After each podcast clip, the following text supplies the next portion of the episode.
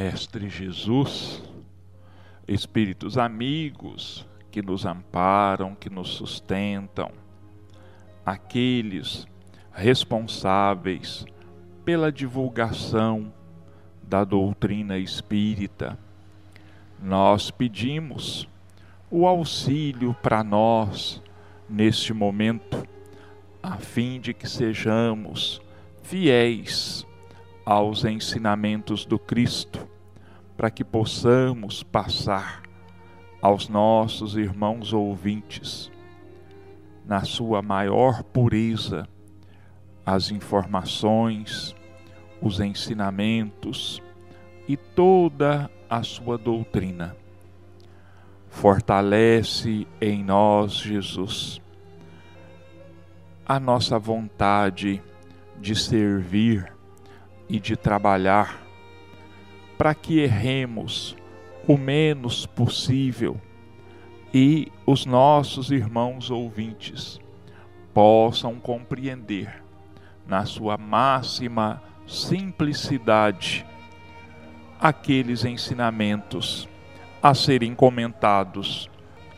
Pedimos em favor de todos os lares de todos os nossos irmãos, encarnados ou desencarnados, que possamos nos fazer dignos e merecedores de todas essas bênçãos, de todas essas luzes, e que continuemos na nossa tarefa, no nosso trabalho, buscando a cada dia mais o bem, o amor, o perdão, a caridade, enfim, Jesus, que nós possamos colocar as nossas vidas a serviço do seu amor e da sua luz, e que assim seja.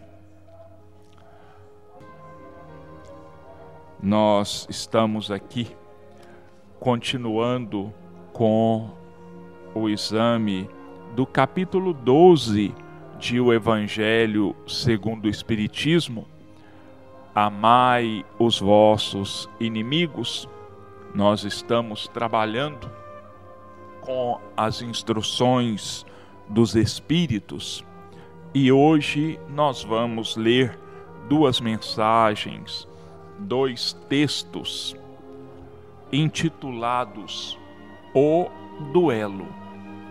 O primeiro é de Adolfo, bispo de Alger, Marmande, 1861.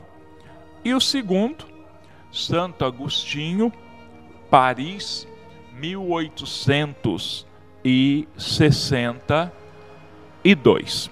Então vamos lá. O duelo.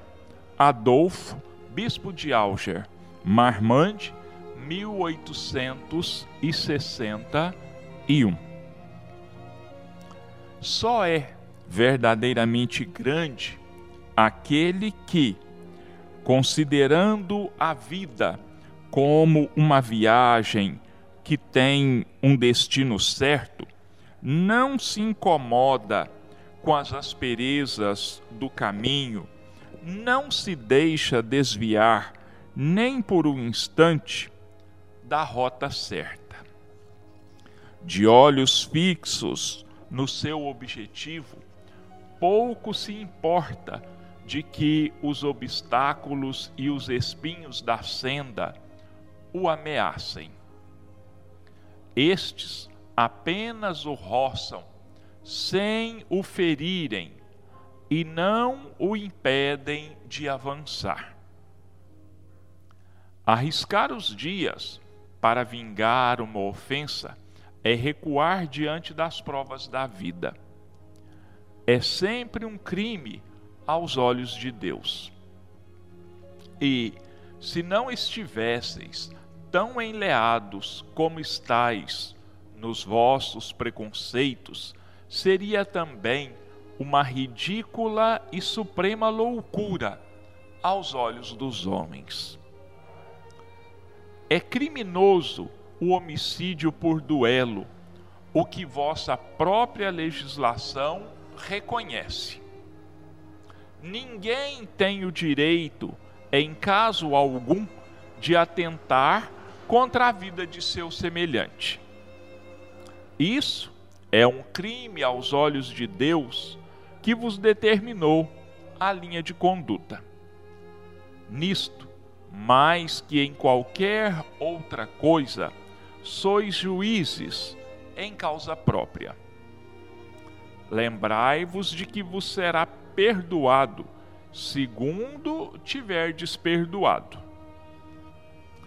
Pelo perdão vos aproximais da divindade, porque a clemência é irmã do poder. Enquanto uma gota de sangue correr na terra pelas mãos dos homens, o verdadeiro reino de Deus ainda não terá chegado. Esse reino de pacificação e de amor que deve banir para sempre do vosso globo a animosidade, a discórdia e a guerra. Então, a palavra duelo não mais existirá na vossa língua, senão como uma longínqua e vaga recordação do passado. Os homens não admitirão entre eles outro antagonismo que a nobre rivalidade do bem. Este, o primeiro texto, a primeira mensagem. Agora vamos à segunda.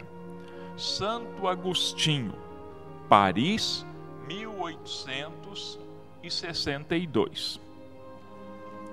O duelo pode, sem dúvida, em certos casos, ser uma prova de coragem física, de menosprezo pela vida, mas é incontestavelmente uma prova de covardia moral, como o suicídio. O suicida não tem coragem de enfrentar as vicissitudes da vida. O duelista não a tem para suportar as ofensas.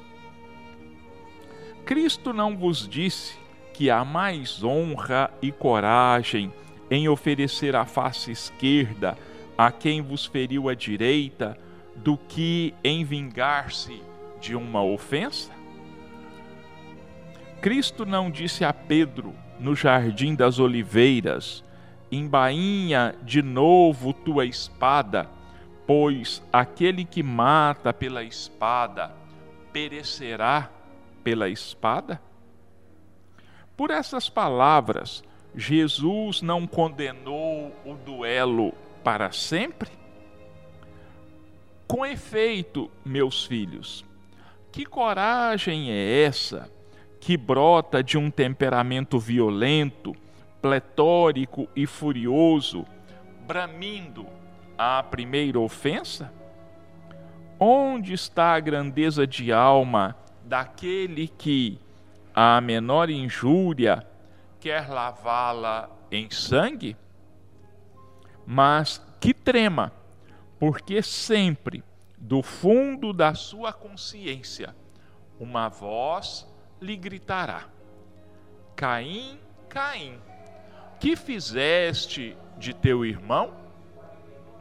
Ele responderá: Foi necessário o sangue para salvar minha honra.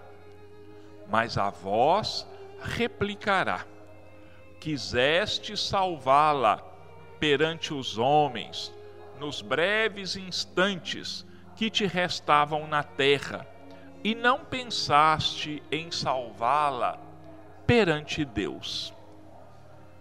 Pobre louco, que de sangue nos, não vos pediria então o Cristo por todos os ultrajes que lhes tem desfeito? Não somente o feriste com os espinhos e a lança, não somente o erguestes no madeiro infamante, mais ainda, em meio de sua agonia, pôde ele ouvir as zombarias que lhe prodigalizastes. Que reparações vos pediu ele depois de tantos ultrajes? O último gemido do cordeiro foi uma prece pelos seus algozes. Ó, oh, como ele, perdoai e orai pelos que vos ofendem. Amigos, lembrai-vos deste preceito: amai-vos uns aos outros, e então, ao golpe do ódio, respondereis com um sorriso, e ao ultraje, com o perdão. O mundo, sem dúvida, se erguerá furioso e vos chamará de covarde. Erguei a fronte bem alto e mostrai, então, que a vossa fronte também não recearia de ser coroada de espinhos, a exemplo do Cristo, mas que a vossa mão não pode participar de um assassinato autorizado, podemos dizer, por uma falta aparência de honra, que nada mais é senão orgulho e amor próprio. Ao vos criar, Deus vos deu o direito de vida e de morte uns sobre os outros? Não, pois só deu esse direito à natureza para se reformar e se refazer. Mas a vós nem sequer permitiu dispordes de vós mesmos. Como o suicida, o duelista estará marcado de sangue quando comparecer perante Deus, e a um como a outro, o soberano juiz reserva rudes e longos castigos. Se ameaçou com a sua justiça aqueles que dizem raca a seus irmãos, quanto mais severa não será a pena reservada àquele que comparecer diante dele com as mãos sujas do sangue de um irmão. antes de passar aos comentários dessas duas mensagens, desses dois textos, aliás, tão claros como todos os textos da codificação, eu gostaria aqui de mais uma vez agradecer a oportunidade de aqui me encontrar e agradecer aos nossos irmãos ouvintes, agradecer pelo incentivo, agradecer pela acolhida. Sempre estamos ouvindo da parte de alguém: olha, eu tenho ouvido o seu programa, eu tenho ouvido os seus comentários. Então eu quero agradecer a essas pessoas a gentileza, a bondade, a acolhida que dão a essas nossas pobres palavras, a esses nossos comentários tão singelos e tão despretensiosos.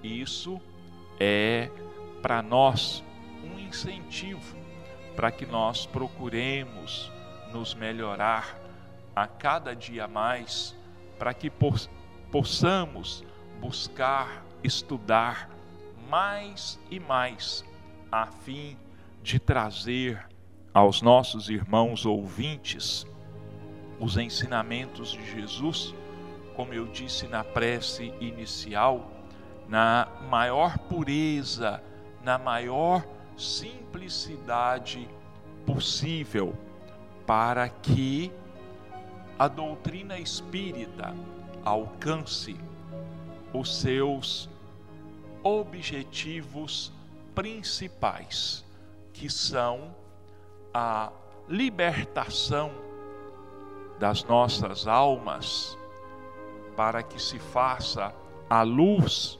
diante de nós, para que nós possamos conhecer a verdade e a verdade nos liberte, e para que a doutrina espírita também nos eduque a cada um e também para que ela cumpra com o seu papel de consolador prometido por Jesus, aquele que, segundo o Evangelho de João, ele prometeu que estaria conosco para todo o sempre.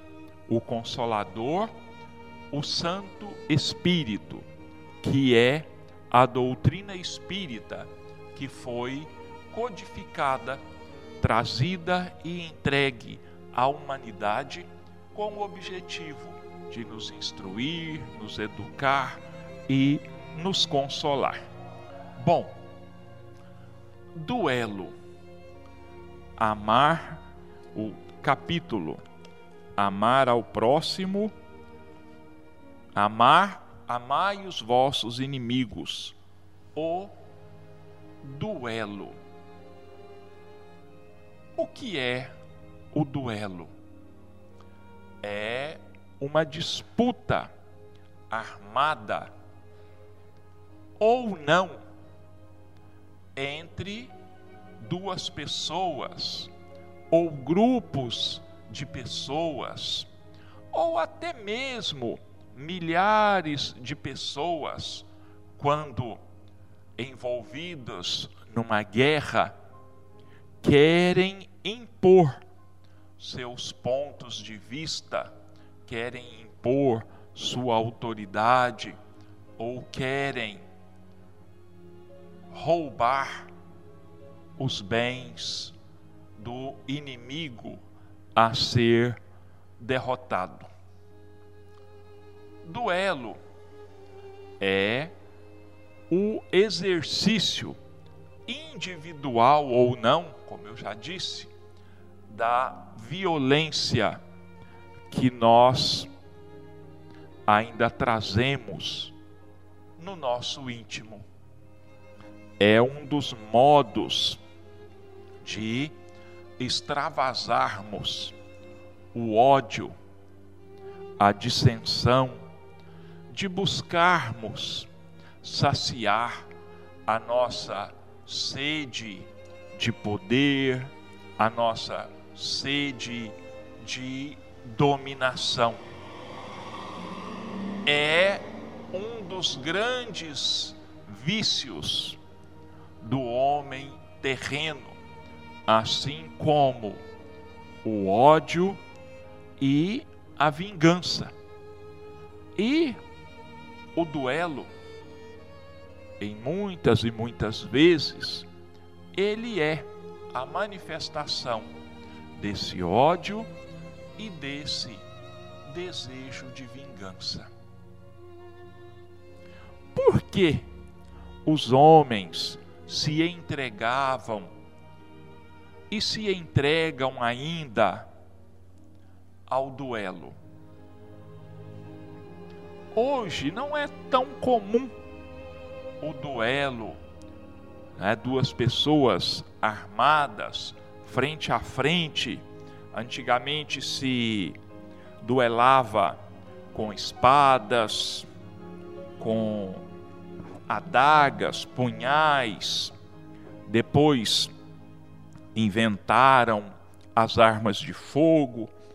Então vieram os duelos com armas de fogo, né?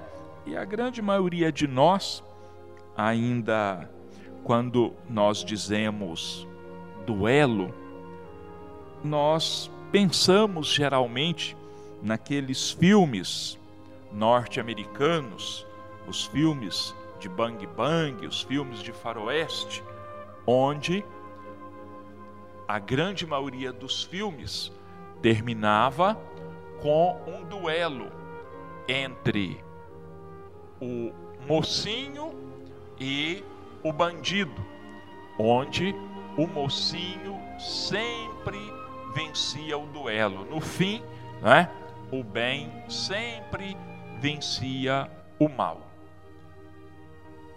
É verdade que o mal jamais derrotará o bem. Apenas nós aprendemos que o bem para vencer ele não necessita do uso da violência. O bem ele vence pelo amor, pelo perdão, pela compreensão, principalmente por acender a luz do amor nas nossas mentes e nos nossos corações. Na época em que essas mensagens foram escritas, quando elas foram passadas, na, no início da segunda metade do século XIX, vimos ali, essas mensagens são dos anos 1861, 1862 e temos mais algumas aqui também, basicamente desses mesmos anos. Estão lembrados os nossos irmãos que no século XIX, principalmente na segunda metade do século XIX, a França se destacou por ser o exemplo da cultura, o exemplo da finesse, vamos dizer assim, da boa vida, da ciência, era o espelho cultural do mundo, onde a grande maioria dos países da Terra buscavam é, olhar e buscavam se espelhar. Mas é, as camadas cultas, principalmente as camadas cultas, naquela época não só da França, mas da Inglaterra, dos Estados Unidos, dos países, né, entre aspas, civilizados daquela época, ainda era mais ou menos comum a ocorrência do duelo. Pessoas que, pelos mais diferentes motivos, se enfrentavam com armas na mão. E, apesar de que as leis desses países, França, Inglaterra, Estados Unidos e outros países já proibirem o duelo, mas ele era praticado, ele era realizado de forma menos explícita, em horários em que trouxesse menor visibilidade. Geralmente, as pessoas combinavam um duelo com dias e dias de antecedência, convidavam pessoas para serem os seus padrinhos E esses padrinhos tinham como incumbência procurar os padrinhos do adversário e combinarem as regras do duelo, o local, a hora, o tipo de arma a ser utilizada. Levavam médicos para socorrer os feridos e assim por diante. Mas o grande problema do duelo é justamente este: o ódio, a dissensão, a disputa. O duelo era e ainda é praticado por espíritos ainda muito pouco elevados. Porque o que faz uma pessoa buscar expor a vida em um duelo nada mais é do que a exposição do mais puro orgulho e da vaidade. Por que orgulho e vaidade? Porque esses duelos, dizia-se, é para vingar a honra manchada de uma determinada pessoa, de uma determinada família, e naquela época ainda, mas hoje ainda muita gente pensa assim, que apenas o sangue derramado pode restituir, lavar a honra ofendida de alguém. E os espíritos, em nome de Jesus, vêm relembrar os ensinamentos de Jesus e dizem para nós, com todas as letras, bem-aventurados os mansos e pacíficos, porque eles herdarão a terra. E será que o orgulhoso, será que o vaidoso podem ser mansos, podem ser brandos e pacíficos?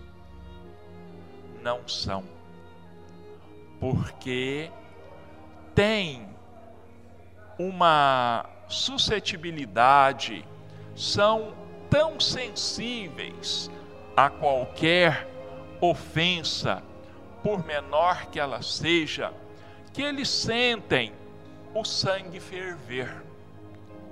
Então vem a ideia de se vingarem. E esquecem de que os mandamentos do Cristo pregam, nos ensinam que nós devemos amar os nossos inimigos, devemos perdoar e orar por aqueles que nos perseguem e nos caluniam. O próprio Jesus, ele mostrou para nós, ele falou, ele ensinou e ele viveu o perdão das ofensas. Ele dizia e provou isso, que é muito mais poderoso, é muito mais homem, vamos dizer assim, tem muito mais honra aquele que não revida as ofensas, aquele que perdoa aos que o ofendem, aos que o caluniam. O duelista, os autores dessas mensagens aqui deixam claro para nós, eles não acreditam, ou se acreditam, agem contra, em desacordo com as crenças deles, de que a vida continua além túmulo, que a vida não acaba com a morte, e que aquele que busca, através do duelo, tirar a vida de uma pessoa, está cometendo um grave crime aos olhos da sociedade, aos olhos dos homens e principalmente aos olhos de Deus. Porque a lei divina não reconhece ao ser humano o direito de nós tirarmos a vida um do outro. Jamais essa prerrogativa de tirar a vida pertence apenas à natureza. Aí alguém poderia dizer, tentar justificar o, o duelo, como os espíritos aqui dizem que naquela época muitos buscavam justificar. Primeiro, lavar a honra. Em segundo lugar, que os dois estavam expondo a vida, a própria vida, em igualdade de condições. Mas, na verdade, não era e não é isso que acontece. Muitas pessoas se batiam em duelo para mostrarem a sua perícia, para mostrarem a sua habilidade no uso das armas. Porque, principalmente nas camadas superiores da sociedade naquela época, entre a nobreza, vamos dizer assim, existia o costume de os homens, os indivíduos do sexo masculino, quando eu estou dizendo aqui os homens, estou dizendo mesmo o, o macho, ele costumava se matricular em cursos de esgrima, onde ele ia aprender a lutar com espadas, com floretes, com outros tipos, com punhais, outros tipos de armas chamadas armas brancas. E eles então, muitos eram extremamente hábeis nesse quesito. Então, ele muitas vezes era sim superior ao outro. Então, se ele ia para o duelo plenamente convencido de sua superioridade, de sua habilidade com as armas, e ele matava o adversário, aos olhos dos homens, ele era visto como alguém superior como alguém habilidoso, como alguém digno de louvor e de honra. Isso em relação aos homens, porque aos olhos de Deus, ele era e é considerado simplesmente um assassino. O que morreu, muitas vezes, o mais fraco, que às vezes até foi o ofendido, e a morte dele não limpou a honra dele, porque a, a ofensa continuou existindo, mas ele morreu. Ele sabia que era o mais fraco, ele sabia que não tinha a habilidade suficiente para enfrentar aquele duelista conhecido, mas o orgulho o empurrava para a luta. E disse assim: aquele ali valoriza a vida e a honra. Ele é corajoso, morreu lutando. Pode até que fosse admirado também pela sua coragem, pelo destemor com a vida, por não ter medo da morte. Mas aos olhos de Deus, não passa de um suicida. Ah, mas ele foi morto. Ele não se suicidou. Se suicidou indiretamente. Se suicidou indiretamente. Então, ele é sim um suicida. E ai daquele que chegar ao mundo espiritual com as mãos manchadas com o sangue humano.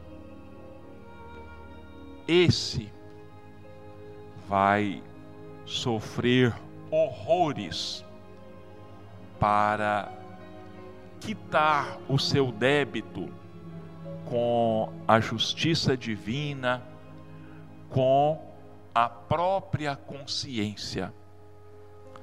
Talvez demorem séculos para que ele consiga se refazer espiritualmente.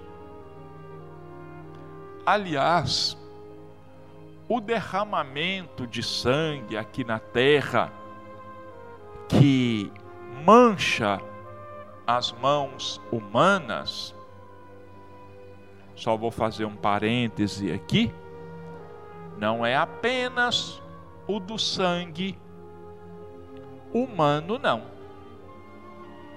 É o de qualquer tipo de sangue. Ou seja, a morte, a matança de animais também é um sangue que mancha as mãos daqueles que têm por profissão tirar a vida dos animais. Então, meus irmãos, duelo é uma coisa que precisa acabar. Hoje em dia, como eu já disse, o duelo armado entre duas pessoas quase não existe. Mas existe um outro tipo de duelo. Aquele, por exemplo, em que nós buscamos denegrir a imagem uns dos outros, aquela forma em que nós encontramos de macular, de sujar a honra dos nossos irmãos, de diminuir os nossos irmãos, de exaltar os seus pontos negativos. Isso também é duelo. E ainda existe né, o duelo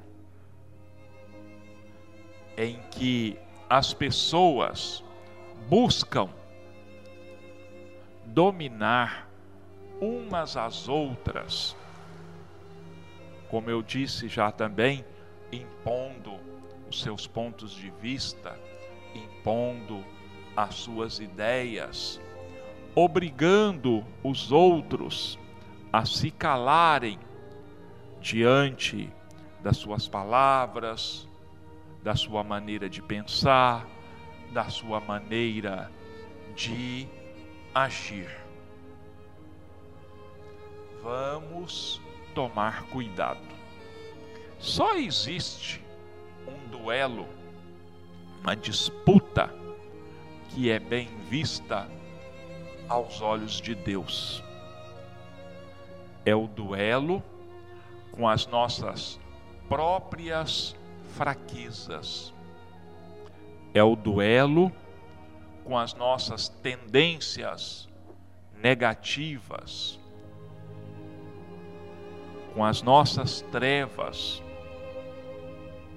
com o nosso orgulho, com a nossa vaidade, com o nosso amor próprio. A única luta válida é aquela na qual nós buscamos acender as nossas luzes interiores, anulando assim a treva que ainda existe dentro de nós mesmos. O espírito Adolfo, da primeira mensagem, é, ele diz assim, na sua última frase da sua mensagem sobre o duelo. Então, a palavra duelo não mais existirá na vossa língua senão como uma longínqua e vaga recordação do passado.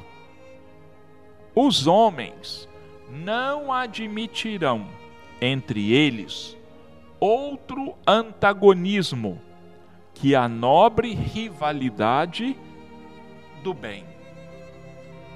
Então vai chegar uma hora que felizmente duelo vai ser uma palavra que existirá apenas no dicionário, porque os homens vão buscar duelar para praticarem o bem, vão disputar amorosamente, harmoniosamente as oportunidades que terão de fazer o bem. Essa vai ser, esse vai ser o único duelo que os seres humanos da Terra, num futuro, infelizmente ainda distante, mas que com certeza vai sim acontecer um dia para o nosso bem. Bom, nossos irmãos, nós vamos agora para a segunda parte dos nossos comentários desta manhã de hoje, o livro Rumo Certo, autoria de Emmanuel, psicografia de Chico Xavier, o capítulo 52. Mas sempre é o título desse capítulo 52. mas sempre. Ante as questões aflitivas que nos assoberbam a experiência individual, analisemos algumas das receitas de paz que a doutrina espírita nos oferece à frente dos males com que somos defrontados no dia a dia. Então vamos ver o que, que a doutrina espírita nos aconselha, o que, que ela nos ensina para que nós possamos aprender a lidar com os males, com as aflições que nos rodeiam, que nos incomodam praticamente em todos os dias das nossas vidas. Entraves para o entendimento com o próximo. Como nós vamos fazer para entender melhor o nosso próximo? Apliquemos-nos sempre mais à caridade de observar com mais profundeza e compreensão as dificuldades dos outros. Vamos tentar entender os problemas dos outros, porque nós também precisamos que os outros compreendam os nossos problemas. Conflitos domésticos pratiquemos sempre mais a caridade do concurso fraterno pelo culto da gentileza dentro de casa. Olha, fraternidade, gentileza uns para com os outros, isso em família. Olha, concurso fraterno auxílio, culto da gentileza. Ofensa e ingratidão. Atendamos sempre mais a caridade da desculpa incondicional, dissipando a névoa do erro com a bênção da tolerância. Como nós nos esquecemos da tolerância, quanto nós nos esquecemos da necessidade de nos desculparmos uns aos outros. Por isso tantas ofensas, por isso tanto ódio, por isso tanta desavença no mundo. Injúria e maledicência exercitemos sempre mais a caridade de não comentar o mal. Nós precisamos aprender a não passarmos para frente o mal, as ações más dos outros.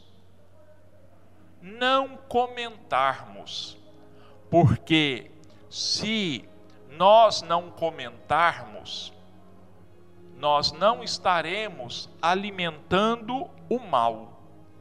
E se o mal não for alimentado, ele vai desaparecer naturalmente.